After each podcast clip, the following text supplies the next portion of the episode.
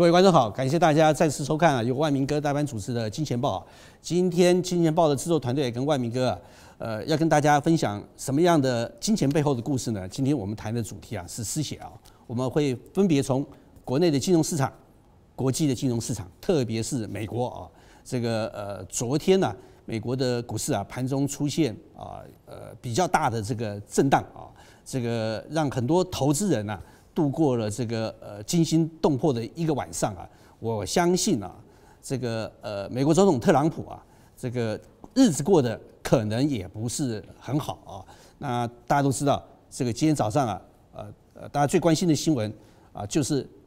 这个呃央视的主播刘鑫跟美国福美国福斯的主播雷根呐辩论的情况。啊，那为什么会有这些辩论呢？其实跟我们第三个讨论的主题有关系啊。那么，在美国加大对中国企业啊进行各种管制或者打压的同时啊，是不是也会造成呢国际在这个通信产业方面啊相关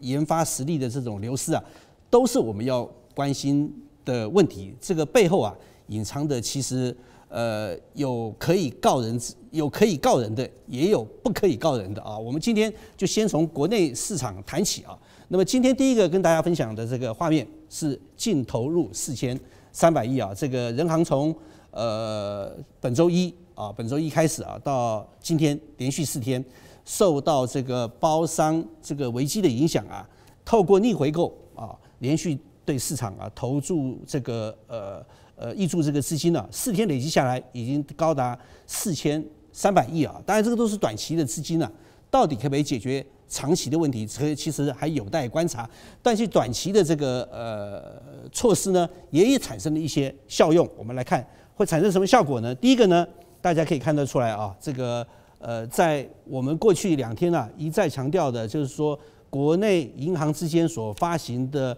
同业存单跟同业存款啊下降的幅度啊相当相当大的啊，比如说呃五月二十七号本来预计啊呃要呃发行九百一十七亿，但实际发行只有六百五十四亿，但是到了第二天呢，预计发行是两百四十八亿，但实际发行只有一百零八亿啊，所以整个金融市场啊对银行的这个。呃，同业存单或者说同业这个借款呢，其实都抱着很大的这个疑虑啊。那另外一点呢，央行的出手的结果呢，大家可以发觉啊，这个呃央妈的隔夜拆款利率啊，由当时最高的这个二十八号的二点七六啊，降到这个二点四九，那最新呢是降到二点零六七啊。那我相信呢，对国内的这个呃需要资金的这个企业或者呃投资机构来讲啊，算是啊喘了一口气啊。但是呃，是不是就这样子表示将来就可以风平浪静啊？目前呢还看不太出来啊。其实国内市场啊，呃，这最近呢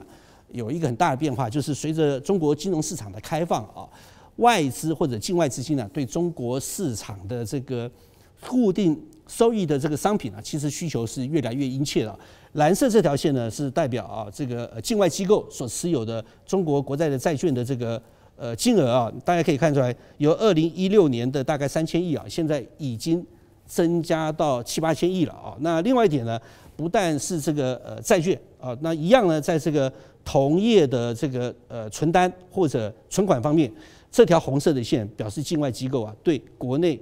啊。同业存单的需求也非常殷切啊！光光从这个去年，呃，光从二零一七年七月到现在来讲，大家可以发觉出来啊，这个呃，相对来讲啊，在整个国际金融市场里面啊，中国啊所可以购买的固定资产商品啊，其实啊固就固定的呃呃报酬商品啊，其实是非常非常有限的啊。我们看这个图啊，这个图呢是呃境外机构。所持有的整个中国固定收益资产的这个呃比例啊，二零一六年二月份的时候呢，大概是呃不大概是不到七千七千亿啊，但是呃到去年啊二零一八年六月的时候呢，已经涨到这个一点六万个亿以上啊，所以这个规模还有这个需求啊，由这个数字的变化，大家可以看出来啊，其实呃某个角度来讲，从开放的角度来讲啊，就是说国际上啊。对中国市场是抱着极高的期待，但是开放同样也带来风险啊。从我们国家的角度来看，当然欢迎外资进来啊，但是外资的这种快进快出啊。比如说这两天这个 A 股的表现，大家都可以感觉得出来啊。北上资金的进出啊，其实已经对 A 股市场的稳定啊，造成某种程度的威胁啊。那如果进一步的开放，而又缺乏恰恰当监管的话，是不是也会啊造成许多不确定的因素啊？这是我们国家好这个相关的监管机构呃这个抱有疑虑的地方。但是相对来讲，从外资他们的看法来讲，他们也会觉得哦，这个中国的这个呃固定资产的呃固定报酬的这个资产啊，它的交易情况不够活络啊。那另外一点呢，就是中国的监管制度也相对的比较复杂。为什么会比较复杂？因为相对来讲，中国的这个呃金融市场，对照美国来讲啊，或者对照欧美先进国家来讲，还是一个比较落后的市场啊。那它的监管的推出啊，要考虑的面向也比较多，所以制定的相当关的规章呢，当然就比较复杂。我们可以看出来啊，这个是人行自己做的资料啊，就是说呃，到去年为止啊，美国的这个债券市场啊，它的平均交换率啊，对不对？大概是。百分之八哦，但是你可以看出来啊，中国的这个呃债券市场的平均的交换率啊，就是交易率啊，就是比如说你持有一百块啊，到底有多少用于呃交易？美国高达这个呃八块钱，但是中国来讲不到百分之一啊，所以这个数字是相当相当大。那再加上这个发行的规模来讲啊，美国的规模已经呃加超过了一百万亿啊，但是相对你可以看出来。中国的这个呃规模啊，跟美国比起来还有相当相当大的距离啊。其实从好的角度来讲，就像是这个呃郭树新所讲的啊，这个中国金融市场的开放啊，还有很大的空间可以发挥。但是从不好的面向来讲的话，就是中国的呃相关的市场来讲，成熟度不够，面对外部压力的时候。它的这种抵抗能力可能也比较不足哦。那我们再来看下一张图啊。那回过头来都提到一件很重要的事情，就是呃，从今年呢，人行行长易纲啊，就对这个呃，今年中国的这个金融机构，特别是大型银行啊，对小微、中小微企业啊放款的这个呃这个金额啊，定下了这个目标管理啊，比如说。对小微跟中小企业的放款呢，希望今年呢能较去年呢成长百分之三十。那也的确啊，从今年头四个头四个月的呃放款的情况来看啊，这个普惠小微企业的贷款余额啊为十万个亿啊，同比增长了百分之二十啊，跟去年的百分之十啊，呃跟这个设定的百分之三十的目标还差十个百分点。但是你都可以看得出来啊，国内的银行呃最近。一段时间的确啊是使出了吃奶的力量啊，希望把资金导入这个实体经济，对中小微的企业啊有一定的这个呃帮助啊。另外一点呢，对小微企业的呃信贷综合的这个呃融资成本呢能降到能降低啊一个百分点啊这个这些目标定在这个地方，但是执行起来呢有技术性的困难，还有环境的变化，都可能啊影响这个政策执行的这个目标。打个比方说，你要对小微企业啊或者中小型的企业提高放款余额的时候，那其实大型银行要做这个事情是相当困难的啊，必须透过地方的小型银行啊或者农村镇银行来执行相关的政策啊，因为大型银行它放贷的时候可能都是根据一些硬指标，什么硬指标呢？比如说企业的获利呀啊，这个企业过去。呃，举债还款的情况啊，啊，还有这个呃相关哦，这个数据化的一些呃信用资料等等。但是呢，很多地方上的这个小微企业或者中小型企业啊，相关的数据啊，它可能比较缺乏哦，甚至于没有，因为很长的一段时间，他可能从来不向大型银行啊去借钱。那这种情况该怎么办呢？你只有透过地方上的地区性的商业银行啊。来协助大型银行把这个钱放给这些中小微企业啊，这个时候呢，可能就要一些软指标。什么叫软指标呢？比如说企业经营人在地方上的人品怎么样啊？啊，过去呢有没有为非作歹啊？啊，家里有几个老婆啊？啊，比如老婆多的话，对不对？那问题可能就比较大啊。有几个小孩呢？小孩争不争气呢？这些就是所谓银行信用的软指标啊。那这个软指标来讲的话，一般来讲，大型银行啊是产生不了作用的。所以你可以发觉啊，各国啊，像美国大家都知道有美国银行啊，有花旗银行，这些都是大型的商业银行。但是大家知道，美国也有好几十万个这种小型银行。为什么要小型银行？小型银行就是要补大型银行的不足，发发挥啊，在金融市场中征信过程中啊，取得软性指标的这种呃功能啊。那这个事情当然讲了很多了啊。我们再看呃这个数字啊，这个数字大家可以看出来啊，非金融部门的这个杠杆率啊，这个呃季增三点三个百分点。大概这个应该可以那样讲啊，是今年上半年啊，这个中国金融市场啊最大最大的这个呃不一样或者变化，就是非金融企业部门的这个杠杆率啊，跟其他部门的杠杆率啊，比如说居民杠杆率啊、政府杠杆率啊啊等等等等的啊，或者说呃委托贷款、信托贷款、未贴现的银行呃这个呃呃这个兑换汇票等等的，比起来的话啊。这个各类非金融企业的这个呃融资余额占 GDP 的比重啊，已经达到了呃百分之二十二点七啊，跟去年同呃占 GDP 的比重已经达到百分之二十二点七啊，这个跟去年同期来讲，去年同期是百分之二十二点四，感觉上增幅不高，但是你如果啊跟其他这个呃呃这个银行的这个融资的种类啊相对比的话，你就晓得啊，非金融企业啊，非金融企业今年在中国金融市场上取得资金的这种呃呃增长啊，或者呃容易度啊，确实比去年啊提升很多啊。那很大的一部分就是呃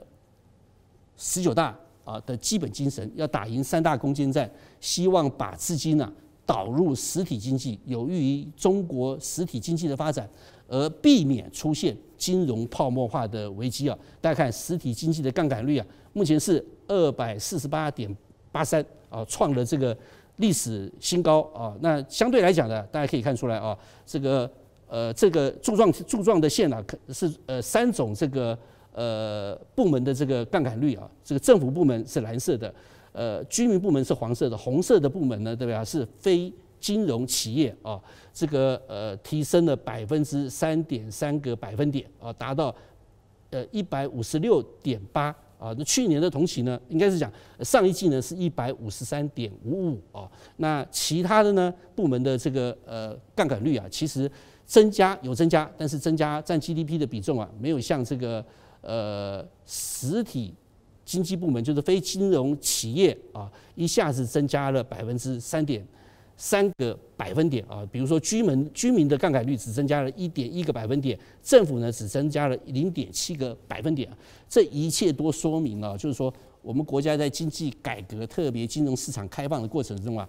希望把更多的资金呢放到民间企业方面啊，民间企业让民间企业的活力啊可以发挥出来，所以即使很多人呐主张啊。这个呃，中国因为政府举债的比例，就是中央政府举债的比例不高，应该扩大这个财政支出。但是相对来讲，大家可以看出来哦，这个呃，国家对于政府的杠杆率，还有这个实体企业的这个杠杆率啊，特别是民营企业的这个杠杆率的这种对待态度啊，还是有一定的差距啊，还是有一定差距。那基本上呢，还是把过去最缺乏。对民间企业的照顾呢，在这方面做一定程度的这个加强啊。那我们再看下一张图啊，这张图大家可以更可以看出来啊，这个呃中国现在的这个名义呃名义 GDP 的增长率是百分之七点八，但是相对来讲呢啊，这个呃对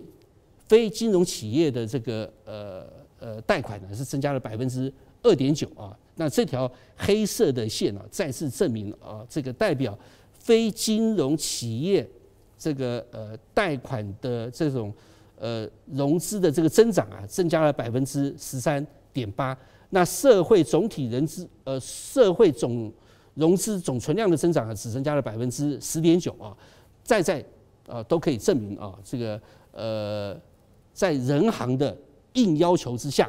啊，国内的大型商业银行啊，透过他所能掌控到的管道。还有金融资源呢、的确啊，在这方面呢，是按照这个人行的要求或者国家改革的需要啊，发挥了一大，就是说，呃呃，用尽了吃奶的力气，对不对哈？想办法啊，希望把资金呢导入实体经济啊，特别是大家都知道这两年啊，呃，一方面受到经国呃中国本身呢呃调结构啊这个去杠杆等等因素的影响，另外一方面呢又碰到呃这个国家对于金融机构啊。这个加强监管，还有以及啊，这个呃，今年以来不断啊，应该讲去年以来不断升高的中美贸易摩擦影响啊，其实经济的发展啊，或者说呃，在推动各种经济政策的时候，是的确面临的困难比以前多啊。但是对于国家对于实体经济的这个投入啊啊，还是可以看出来它的用心所在啊。我们再看呃。呃，这那有这些现象其实都可以证明一件事情啊，就是说，呃，中国目前所面临的问题，就是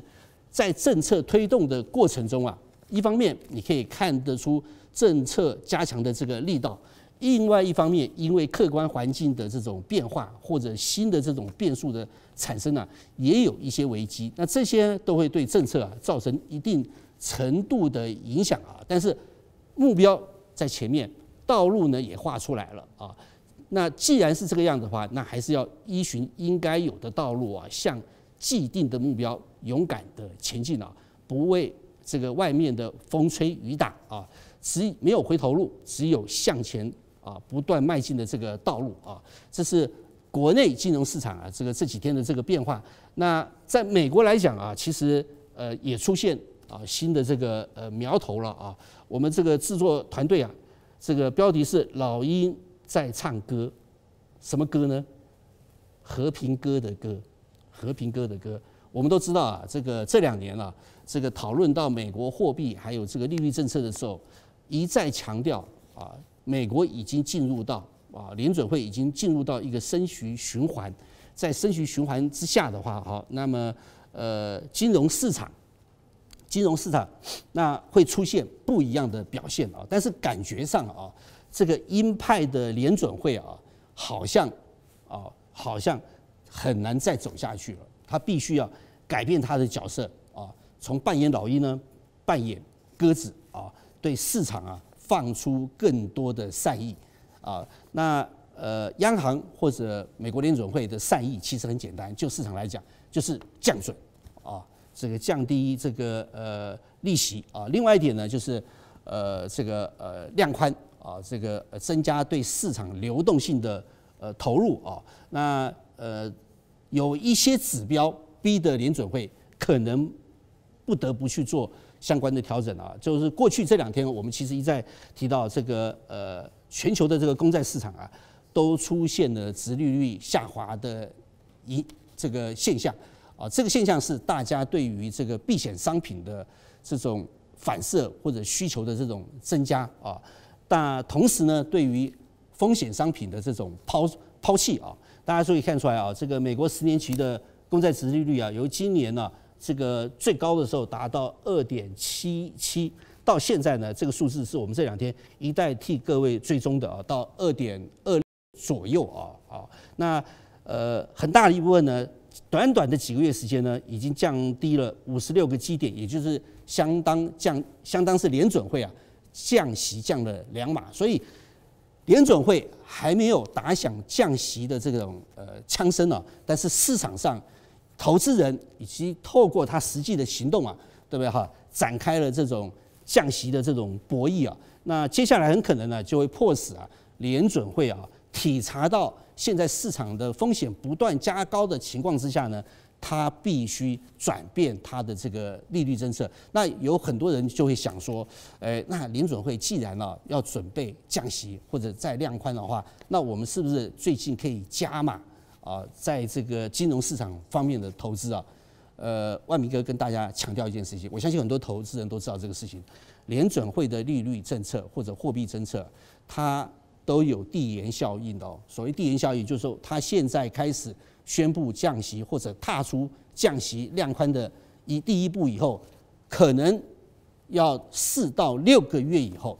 你才能看到市场有所反应。也就是说，现在在走空的市场必须在联准会啊这个政策做了调整以后呢，经过四到五个月时间的这种累积酝酿之后，才会重新走多。如果你认为啊，你现在也准备对不对哈？配合联准会的救市行动，然后积极的啊参与金融市场的投资。我告诉你一件事情，你这就叫做不自量力，你知道吗？因为这种事情呢，只有联准会才可以救市，你千万不要拿你啊这个的血汗钱呢，也跟着联准会去一起救市啊，这不是你要干的活儿，你要干的活就是等啊市场啊气氛反转以后啊，对不对哈？能够跟得上市场的这个呃呃这种行情，对不对哈？赚到你应该赚的钱啊！这是万明哥，还有我们这个金钱豹制作团队，包括世光啊。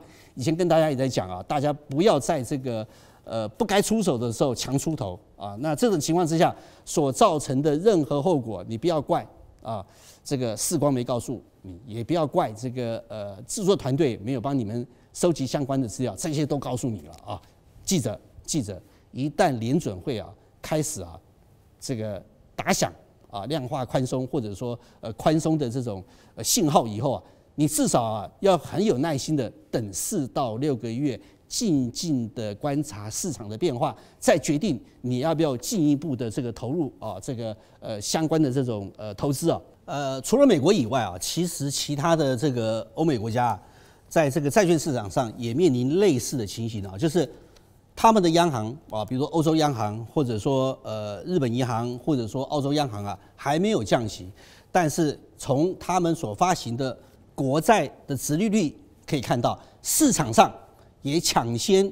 央行降息或者采取宽松啊，来进一步的反映了一种投资情绪，就是对于啊国债这种所谓固定收益资产的需求啊增加了啊，这些都是属于啊。这个市场上最典型的这个避险商品啊，比如说德国的这个呃十年期国债殖利率啊，最近短短的很长短的时间时间啊，降低了三十八个基点啊，等于央行相当于央行啊，不是央行啊，不是欧洲央行降息啊，相当于欧洲央行啊降了一点五码啊。这个英国十年期国债殖利率也是一样啊，尽管英国受到脱欧因素的影响，透过国内政局动荡的。呃，因素啊，处于一个风雨飘摇的情况，但是这个市场的投资人啊，基于避险的需求啊，还是热情的拥抱了这个英国的公债啊，也一样降低了这个四十三个基点啊，也相当于英国的呃英格兰银行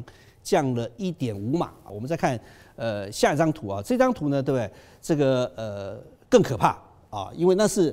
反映在这个各国发行的公债上面啊，那这个是呢民间所发行的，比如说 ETF 啊，赎回高达七十亿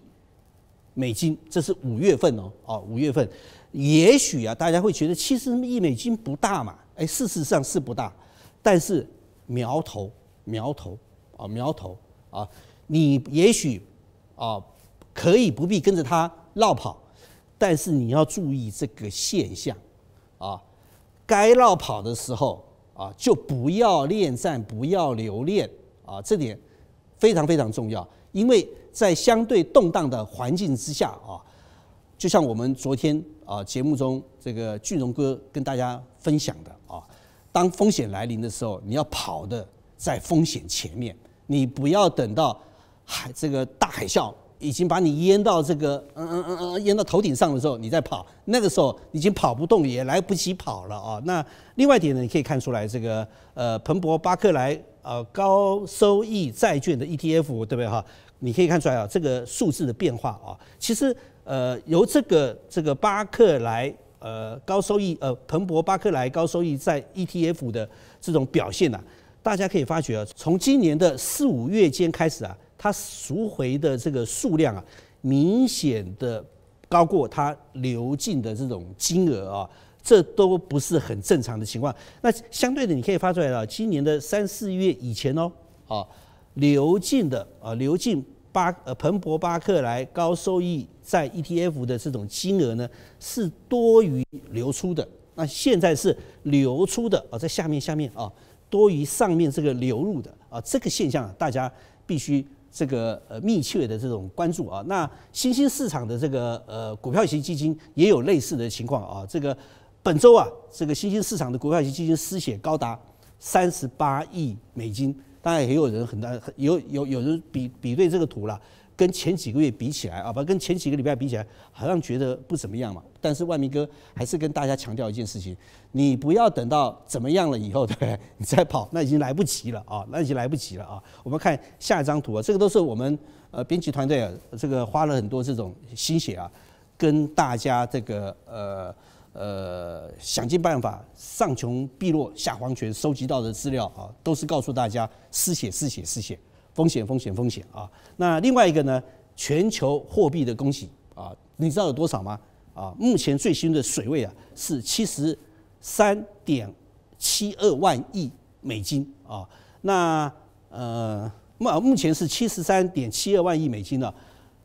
大概四月之前的时候呢，还高达七十四点九三万亿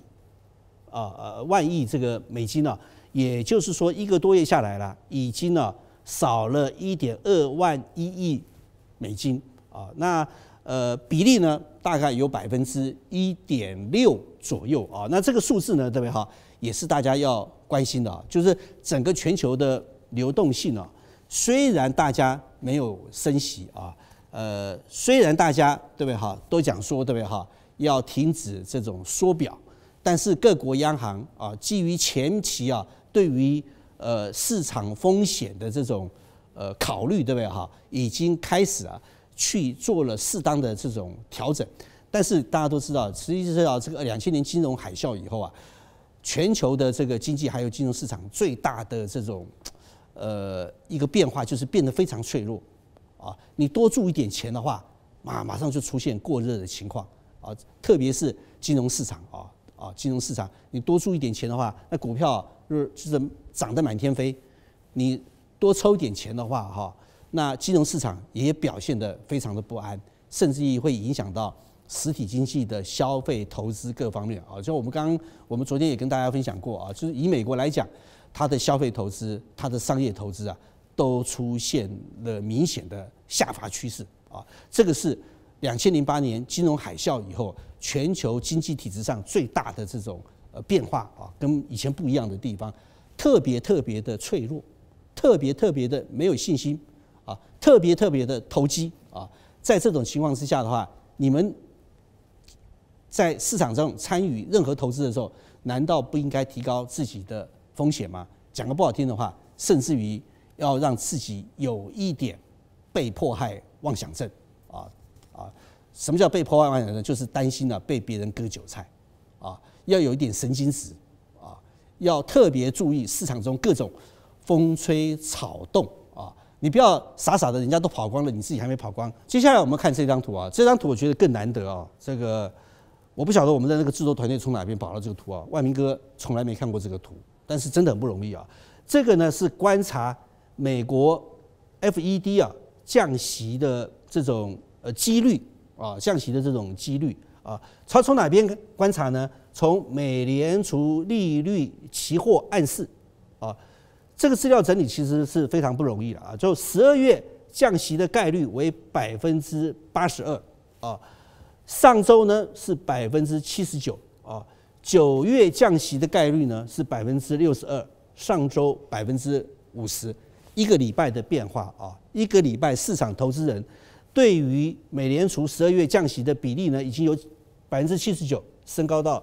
百分之八十二，不是一个月啊，是一个礼拜啊。九月啊，比例呢由百分之五十升高到百分之六十二。我可以用这个四个字来形容，就是惊慌失措啊，惊慌失措。为什么讲惊慌失措？大家可能还记得去年底我们讨论到美国 FED 的这种呃货币政策的时候，还认为啊。不是今年呢要升息啊，是认为明年还要升息啊，是认为明年还可能升两次、三次息啊，还没有到明年啊，美国联准会的升息脚步啊已经戛然而止，要变成降息了，而且在年底之前啊，大家认为降息的比例高达百分之八十二，这不是惊慌失措吗？那这不是惊慌失措，那什么是惊慌失措呢？所以当大家你发觉你周围人都惊慌失措的时候，怎么办？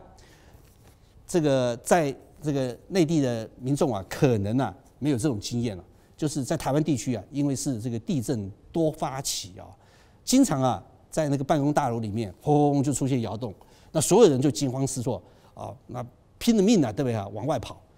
那在这种情况之下呢，对不对？只有那个傻傻的人，或者他觉得反正呢，对不对？跑也没有救了，那就留在那边，对不对哈？等待上帝对他的判决。那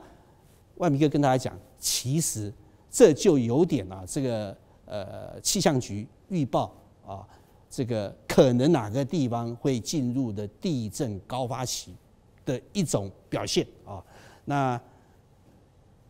再再下来一张图啊，这个呢是呃这个呃美国著名的这个呃对冲基金啊桥水公司的呃创办人呢达利欧啊，达利欧最近呢或者这几年啊对美联储的这种货币政策都做了很多的讨论，甚至于批评啊。那他的讨论的批评其实也没什么新奇，也没什么新奇，就是呃降准啊或者量宽啊，其实对经济帮助不大。啊，这很多经济学家都知道这个道理啊，但是呢，不一样的地方啊，达利欧是在金融市场中进进出出很多的年，很多年的人，他本人呢、就是一个投机的这种商人，投机的商人讲这个话，对不对哈？那意义就不一样了，意义就不一样了。为什么？一般的投机客会认为啊，央行啊对市场挹注的资金越多，那么他可以拥有的投机筹码或取得投机。筹码的成本跟可能性啊，几率会更大，更有利于他的这种投机炒作。但是达利欧啊，也许啊，他抱着赎罪的心理啊，以前赚钱赚太多了，所以最近啊，这一很长一段时间以来，都经常扮演乌鸦的角色啊。那么他认为呢，这个货币政策有 MP 三三个阶段，第一个阶段呢啊是在价方面啊，就是降息。第二个方面呢，就是在量方面啊，就是这个印钞啊，增加货币的供给量。第三个方面呢，对不对？就是要货币政策啊，降息、印钞，再加上财政政策啊，才可能啊，对于经济啊有这种实体的这种帮助啊。但是在美国这个国家啊，传统上，尤其像现在美国是共和党执政啊，他都很强调一个小政府啊，所以。对于扩大财政这个事情啊，比较不好做啊，因为美国其实不要讲说是共和党、民主党的人来讲，或者普遍美国人来讲，都认为政府做事情事情越少越好啊，政府做的越多啊，对我的干预越大，所以最好的政府是这个不做任何事情啊，不要抽税啊，不要管我有没有枪，不要管我娶几个老婆啊，不要管我等等等等等等的事情啊，但是呢。现在这个社会啊，已经不一样了。典型的小政府是不是有存在的这种可能性呢？其实有很大的疑问。就像是我们刚刚讲，特朗普啊，纯粹一个美国的商人，他一向的理念也是认为小政府，但是他为了选举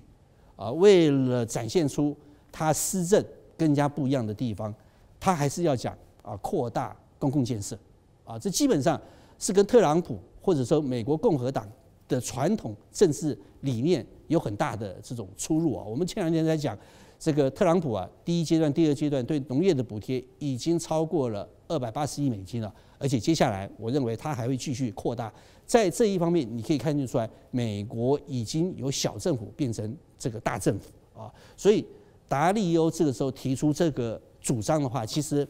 会让很多人心动的。来，我们看下一张图啊，对这个 MP3，我们做进一步的这种呃阐述啊。这个达利欧它里面其实很强调，就是说呃 MP3 就是货币政策的这个三阶段啊，对，可以搭配很多具体的这种措施啊。第一个呢，就是根据啊传统的或者现代的这个货币理论啊，数量无限无穷尽的这种搭配啊，那其实很简单的，就是拼命的印钞了啊。没有达到刺激经济的目标的话，我们不提了。第二个就就是债务的这种货币化，啊，债务的货币化，政府举债没有关系，你只要对不对哈，发挥直升机撒钱的功能，对不对哈，让让透过货币贬值或者货币的发行呢，解决你的这种呃债务问题啊，这些都是一种极端的这种做法啊。那另外一点呢，他也提到啊，利率呢固定在零附近啊。第二个呢，就是用更灵活的财政手段啊，比如说通过这种所谓债务的货币化。为什么要这样强调债务的货币化啊？就是举债嘛，你有举债的这种前提，才有把债务货币化的。这个政策的出台嘛，啊，那为什么要举债呢？就是扩大政府的这种支出啊，严格的通胀目标啊，比如说联准会呢，把通胀目标定在百分之二啊，是它的一个呃联准会货币政策的先行指标，你就不要去考虑百分之一点九的时候可不可以升息，百分之一点七的时候要不要降息啊，等等等等的了啊啊，或者。呃，这就是所谓的严格的通胀目标，也就是说，不达百分之二的话，对不对哈？绝对货币政策不回头啊，就是人类啊，就是进入到类似，对不对哈？这个呃，有这种所谓货币政策啊偏执的这种境地情况，经济才有可能转好啊。那万明哥这边要强调的一件事情就是，其实啊，货币政策我们过去都强调很久。它是一个救急不救穷的啊，财政政策呢才可能啊，也当然也不是完全啊，对不对？可以救穷，但是至少呢，它在救穷跟救急之间啊，发挥一定的功能。万明哥在这边又跟大家讲故事啊，大家一定很喜欢那种这种《隋唐英烈传》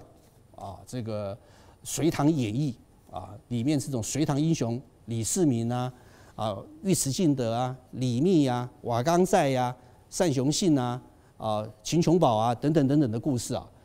这个是这种章回演义小说啊。但是隋末天下大乱的时候啊，万明哥经常看这个历史，觉得非常有趣啊。大家都知道啊，隋朝末年啊，隋朝七年了，这个呃群雄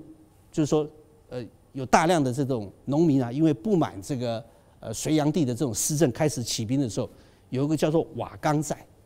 瓦岗寨啊，李密啊，瓦岗寨最早的呃的这个呃创办人呢是柴让啊，但是柴让本身呢就是一个贫农啊，就是一个猎户，他本身呢格局啊还有这个能力都有限，后来呢对不对哈？这个为了扩大啊扩大他的影响力，还有延揽人才啊，才让啊引进了这个李密。啊，大家都知道李密就不一样了，他是这个呃来自啊这个呃关中的关陇集团的贵族后代啊，所以气势格局还有胸襟抱负啊，跟这些农民军啊的确不一样。李密进到这个瓦岗寨以后呢，第一条计策呢啊，对于这个柴让啊这个瓦岗军的首领啊，就献出了第一条计，就是啊攻占攻占什么？攻占。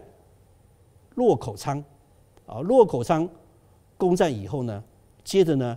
就把旁边的新洛仓也占领了。这两个仓是什么仓呢？这两个是隋朝政府实施平准政策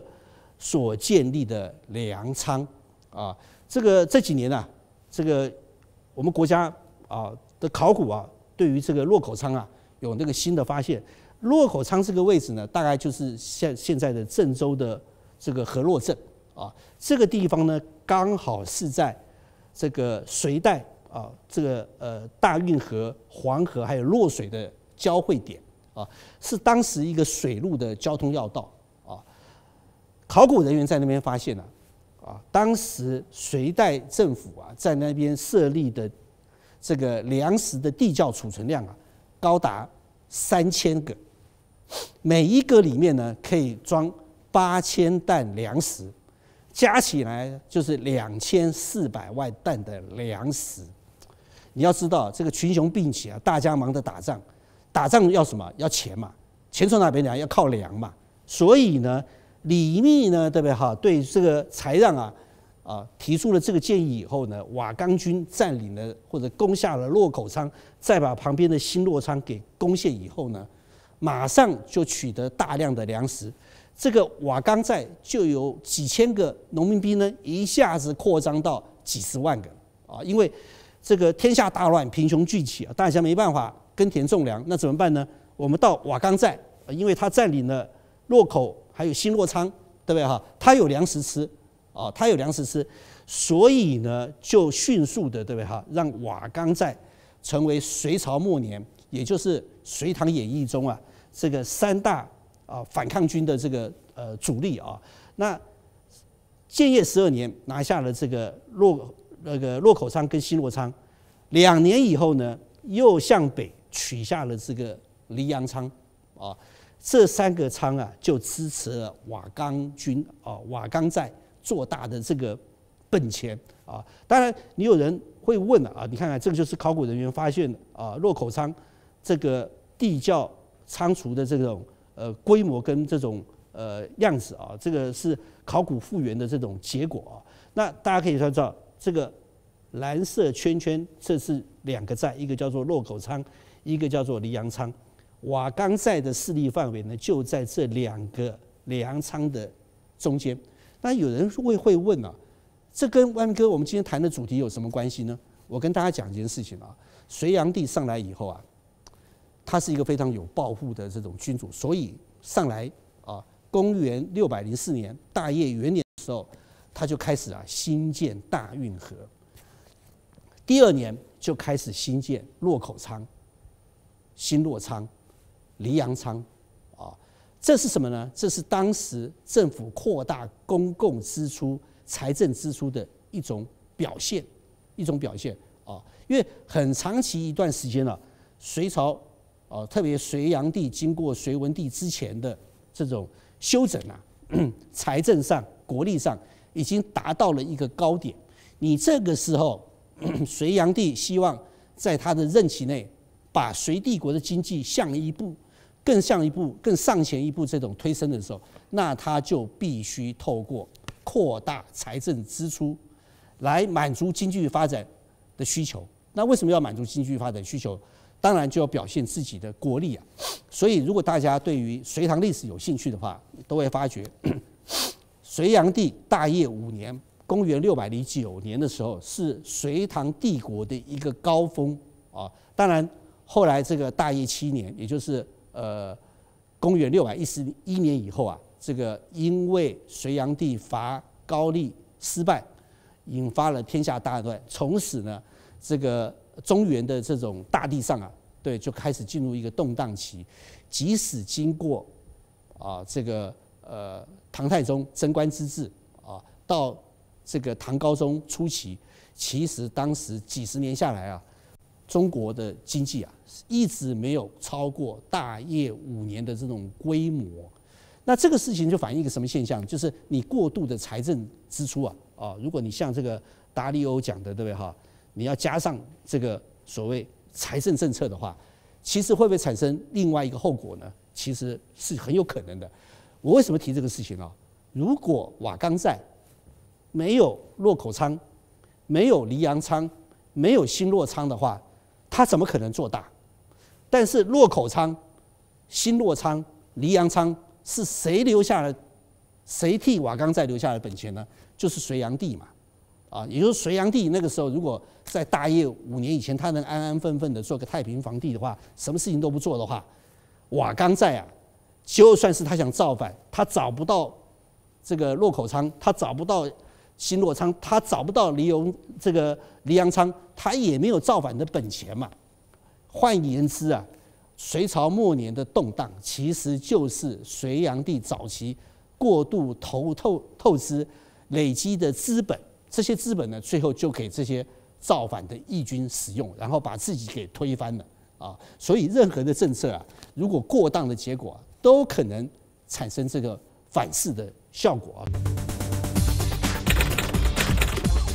这波多头出现危机跟杂音，A 股市场的低点仍然是遥不可及啊！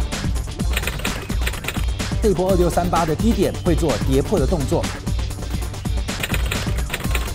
中国股市的超级买讯已经完全浮现了。躲开二零一八年风暴，掌握二零一九年机会。我是杨世光，我在金钱报。接下来呢？我们要跟大家提到一件事情，就是最新的消息啊，就是说，呃，这个全球啊，对于电器、电子啊，或者说 IT 产品影响最大的 IEEE 啊，I E E 发布了一个消息啊，把华为从它出版品的审查委员名单中剔除啊。那这个情形啊是非常的让人家觉得意外啊！大家都知道，前一段时间呢，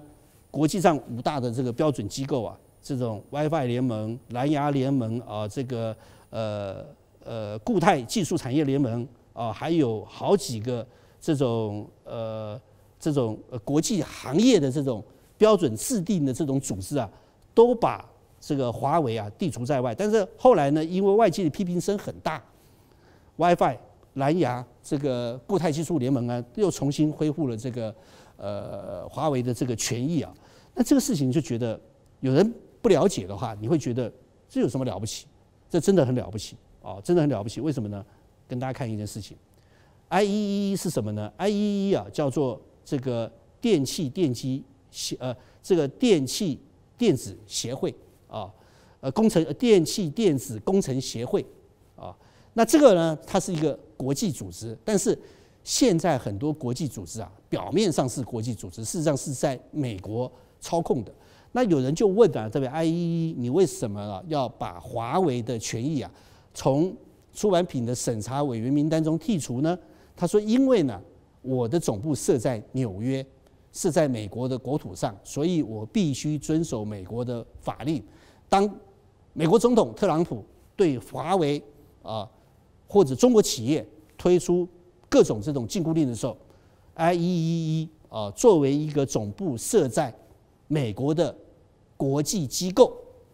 这个国际必须打这个呃括号啊，他必须遵守特朗普的这种命令，所以呢，他对华为也要出手啊，进行一些反制啊，所以加入 IEE 啊，对，意味着你就加入了国际相关产业。游戏规则制定的这个团队里头了，我们大家都经常讲说这个呃呃企业有好几等啊，这个最差劲的就是赚这种劳力财啊，那再好一点的呢，对不对啊？就是呃这个呃赚这种设计方面的财啊，赚这种技术财。那更更好的、更厉害呢，就是要赚这种技术规格制定者的这种钱。啊，你如果能够掌握到产业最上游游戏规则标准的制定的话，意味着你对这个行业呢有前瞻观察的能力或者布局的这种呃可能性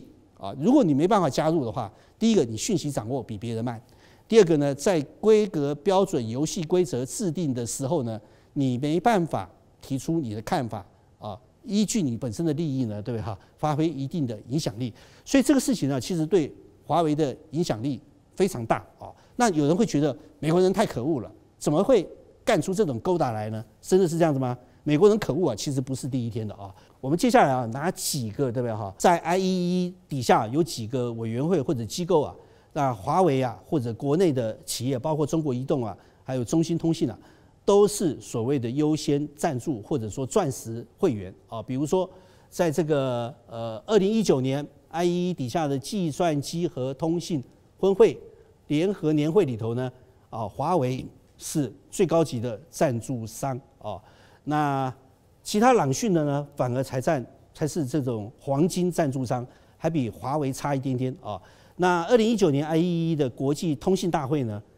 中国移动、华为、中兴呢，都是钻石赞助商啊，那这个高通呢，还比啊中兴呢低一等，还比中兴低一等啊，跟我们的欧宝差不多啊。那二零一八年这个 IEEE 的全球电信会议里头呢，啊，同样的我们都可以看到华为的这种呃身影啊，这些都可以感啊。那另外一点呢，二零一九年 I E E 的这个呃信号处理与无线电通信国际研讨会上呢，这个华为也是最大的这个呃赞助商啊，跟 Nokia 对不对等等的啊都是平起平坐的。那你既然呢对 IEEE 相关的活动啊付出了这么大的贡献，为什么你应该拥有的权利享受不到呢？那就是有人心里头有鬼吧？有人心里头有鬼啊！我们看下一张啊，那呃我们的这个制作。团队啊，把一个老案子翻出来的，就是东芝事件。这个事件是什么？是一九八七年的时候啊，东芝啊把他的工具机啊卖给了卖给谁呢？卖给当时的苏联。苏联运用东芝所卖给他的这种工具机呢，开发核子潜艇啊，让苏联的核子潜艇的消静音效果啊一下子大幅提升，甚至于超过美国核子潜艇的这种静音的这种能力啊。那这个对美国啊是可忍孰不可忍？你这个小日本对不对哈？吃我的，用我的，受我的保护，对不对哈？你还里通国外啊，去帮苏联来整你老大哥美国啊，该当何罪？所以后来呢，美国呢就对东芝啊进行了一连串的制裁，包括当年的五月二十日啊，日本检方啊逮捕东芝的机械部门的两名高管，这个是很奇怪一件事情，你知道吗？东芝是日本的企业，它违背了美国的法律啊，或者让美国人不高兴了。结果呢，日本政府不但不去保护啊日本的企业和日本的工程师，反而帮美国人来欺负自己国家的老百姓。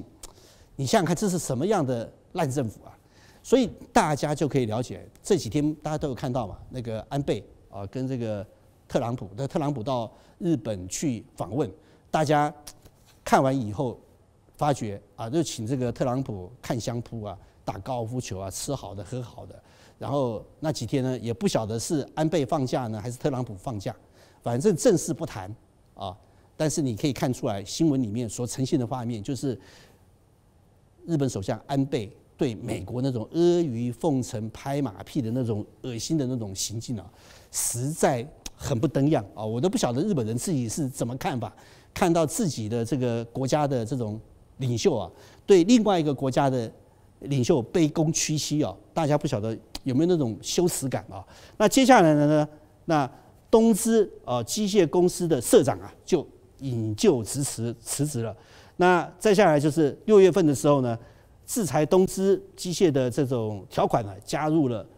美国贸易。法案要东芝呢，要东芝怎么样呢？你卖了工具机给这个苏联，帮苏联改善它这个核子潜艇的性能。那我告诉你一件事情，你东芝对不对？好，不但机械部门呢要受到制裁，你整个东芝集团呢都要受到为这个事情付出代价来，就限制东芝所有的产品对美国出口啊，必须制定出口这个限额啊啊，这个二零八七年七月，日本也修订了。出口管制法啊，出口管管制，为什么呢？因为美国啊去指控东芝，对不对？的原因是东芝违反了巴黎统筹委员会的协议。巴黎统筹委员会是什么？告诉大家，巴黎统筹委员会现在啊最重要的一个目标呢，就是中国啊。这个统筹委员会就是限制会员国对中国做相关的技术输出啊。它的这种规定啊，可能没有强制力，但是有一定的约束力。所谓强制力，就是你一旦违反了巴黎统筹委员会会员哦，违反了委员会的协议以后啊，如果有强制的话，你要受罚的；但是有约束的话，对不对？那就不见得要受罚啊。那看你这个会员体啊，对不对？做了什么样的勾当，还有负责或者说。呃，纠集巴黎统筹委员会的这个老大哥，美国他的态度啊，美国他的态度，所以啊，巴黎统筹委员会其实就是有一个国际上很有名的，就是圣瓦纳公约啦。这个公约其实就是对与美国有敌的人呐，做做进行贸易的时候，在这个呃技术方面要做一定的管制。大家都知道，美国长期以来啊，很多高科技不卖给中国啊，包括大型引擎，包括核能设备。啊，包括等等等等的啊，都是依据巴黎统筹委员会的协议啊，瓦森纳协定所做出来的这种呃措施。但是我还是强调啊，这个是一个相对有约束力，但是不见得是有强制力。但是日本倒霉了，日本倒霉了啊，自己没有那个能耐，又做了老大哥不爽的事情，所以东芝啊就惨遭灭顶。灭顶的结果呢？啊，灭顶的结果呢？啊啊，我们先不要谈灭顶结果，我们再看看啊，同一段时间呢，就东芝卖技术给苏联的时候，其他的会员体，比如法国、西德、啊，西德、西德、英国啊，其实都干了类似的勾搭啊，都是干的类似勾勾搭。这里面很多了啊，这个德国卖原子能的这种机械啊，对不对？意大利的也卖原子能机械给苏联了，但是都没有受到制裁，只有日本小东芝啊，太可怜了啊！但没办法啊，没办法，他为什么呢？谁叫他对不对哈？喜欢强出头。这个是一九八七年那个时候，对不对哈？全世界十大半导体的这种呃国家的这个企业的排名啊，第一名东芝，不，第一名是日本 NEC，第二名是东芝，第三名是日立，第四名才是摩托罗拉，第五名呢是这个德州仪器，第六名呢是富士通啊，第七名呢就是呃荷兰飞利浦啊，第八名呢是美国的国家半导体，第九名呢是三菱。第十名呢是英特尔，大家都可以在前三名啊都是日本的企业啊。这个二零呃一九八八年啊还是一样，一九八九年还是一样，但是到一九九零年代以后呢，对不对？大家都发现这个排名有了变化。美国的半导体公司啊排名开始向前了，开始向前了啊。那到了一九九二年的时候，第一名呢，对不对？哈，已经已经。已经不再是日本的企业了啊！到九三年的时候，日本的企业在全球的半导体这个前十大企业中的排名呢，其实进一步的这种下滑。如果大家有兴趣的话啊，也许我们下次找个机会可以告诉你，现在是二零一八年、一九年啊，二零一八年日本的半导体啊，其实排名在前十大的可能不到两家了，可能不到两家。当然，这个原因很多了，但是有很大的一部分呢，透过一九八七年东芝事件呢。我们可以看出来，因为日本的做大引起了美国的不安，所以必须借东芝卖工具机给苏联的这个事件，把它放大，对日本的企业进行相关的这种制裁啊。那事实上，一九八七年东芝事件以后啊，日本的整个半导体也不只是东芝啊，对美国就制定了出口自我设限啊。企业一旦不成长，那就意味着它要开始走向衰退。所以接下来呢，到九零年代以后，韩国啊，接下来以后呢，甚至于我们台湾地区其他国家的这种半导体产业都陆陆续续的出头，反而是日本啊，在 IT 方面，在半导体产业方面呢，其实是每下愈况。但是啊，万明哥的看法啊，跟大家讲一件事情了，我对美国人这个事情啊，其实有比较不一样的这种呃看法啊。大家都知道，一八八二年啊，美国通过了一个很重要法案，叫做《排华法案》啊，《排华法案》这个是当时的一个漫画，其实很简单啊。这个上个世纪啊，一八六四年到一八六九年啊，美国因为为了新建太平洋铁路啊，从中国啊引进了很多的劳工啊，引进了很多劳工。那这些劳工呢，在铁路盖完以后呢，继续留在美国，那它不断的增加。好，那它不断的扩大它的影响力，在经济的这种领域中啊，这个所占有的势力越来越大之后呢，就影响到传统的白人美国了。所以那个时候，美国人就慢慢兴起了一种所谓排华排华运动啊。排华运动跟孤立主义有什么关系呢？其实啊，我们经常讲啊，特朗普有孤立主义的这种呃这种这种这种倾向。孤什么是孤立主义？有人做了很多不同的界定啊，从历史上啊，从理论上啊，从这种外交的这种案例中去做分析。我跟大家讲一件事情啊，不用那么麻烦。孤立主义很简单的，就是告诉大家，我玩不过你，我就不跟你玩了。你们懂意思吗？我玩不过你，我就不要跟你玩了。你打球打得比我好，我就不跟你打了。啊，你做的手机啊，做的比我还漂亮，还炫，还便宜。啊，我就不让你对不对？加入 IEE，这就叫做孤立主义。我们看下一张图啊，呃，上个世纪啊，一八八二年啊，当时美国有全国成立了六十个排华的组织啊，他们画的漫画啊，他们对于中国人诋毁啊，完全忘了啊，在这个太平洋铁路兴建的过程中啊，华工付出了多大的这种心血啊，所以我在讲说，用完就丢啊。当这个需要盖铁路的时候，引进大量的这种华工啊，因为当时美国人本来想用爱尔兰的这个呃难民，结果发觉这个爱尔兰人又懒又笨，你知道吗？最后他发觉，哎，中国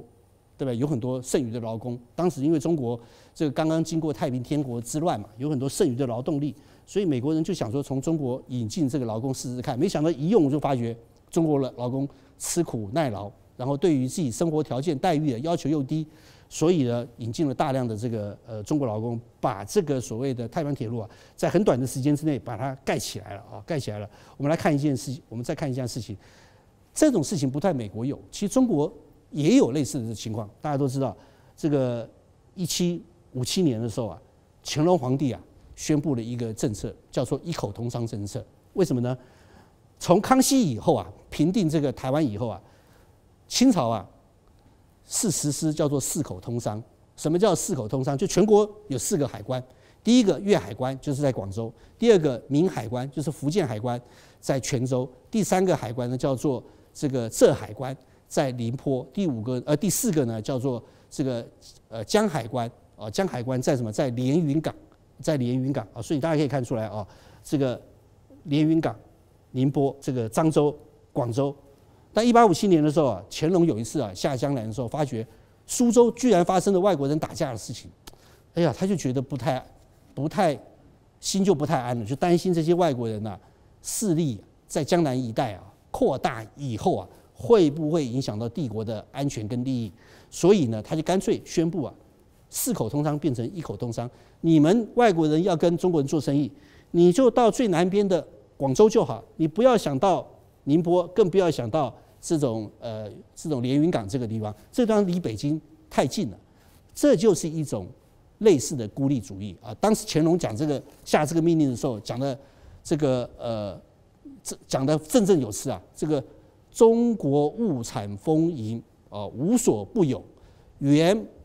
不用外夷货物以通有无，就是我们中国什么都有了，我要你外国人干什么？美国人现在态度，大家不会觉得跟当时乾隆皇帝很相近吗？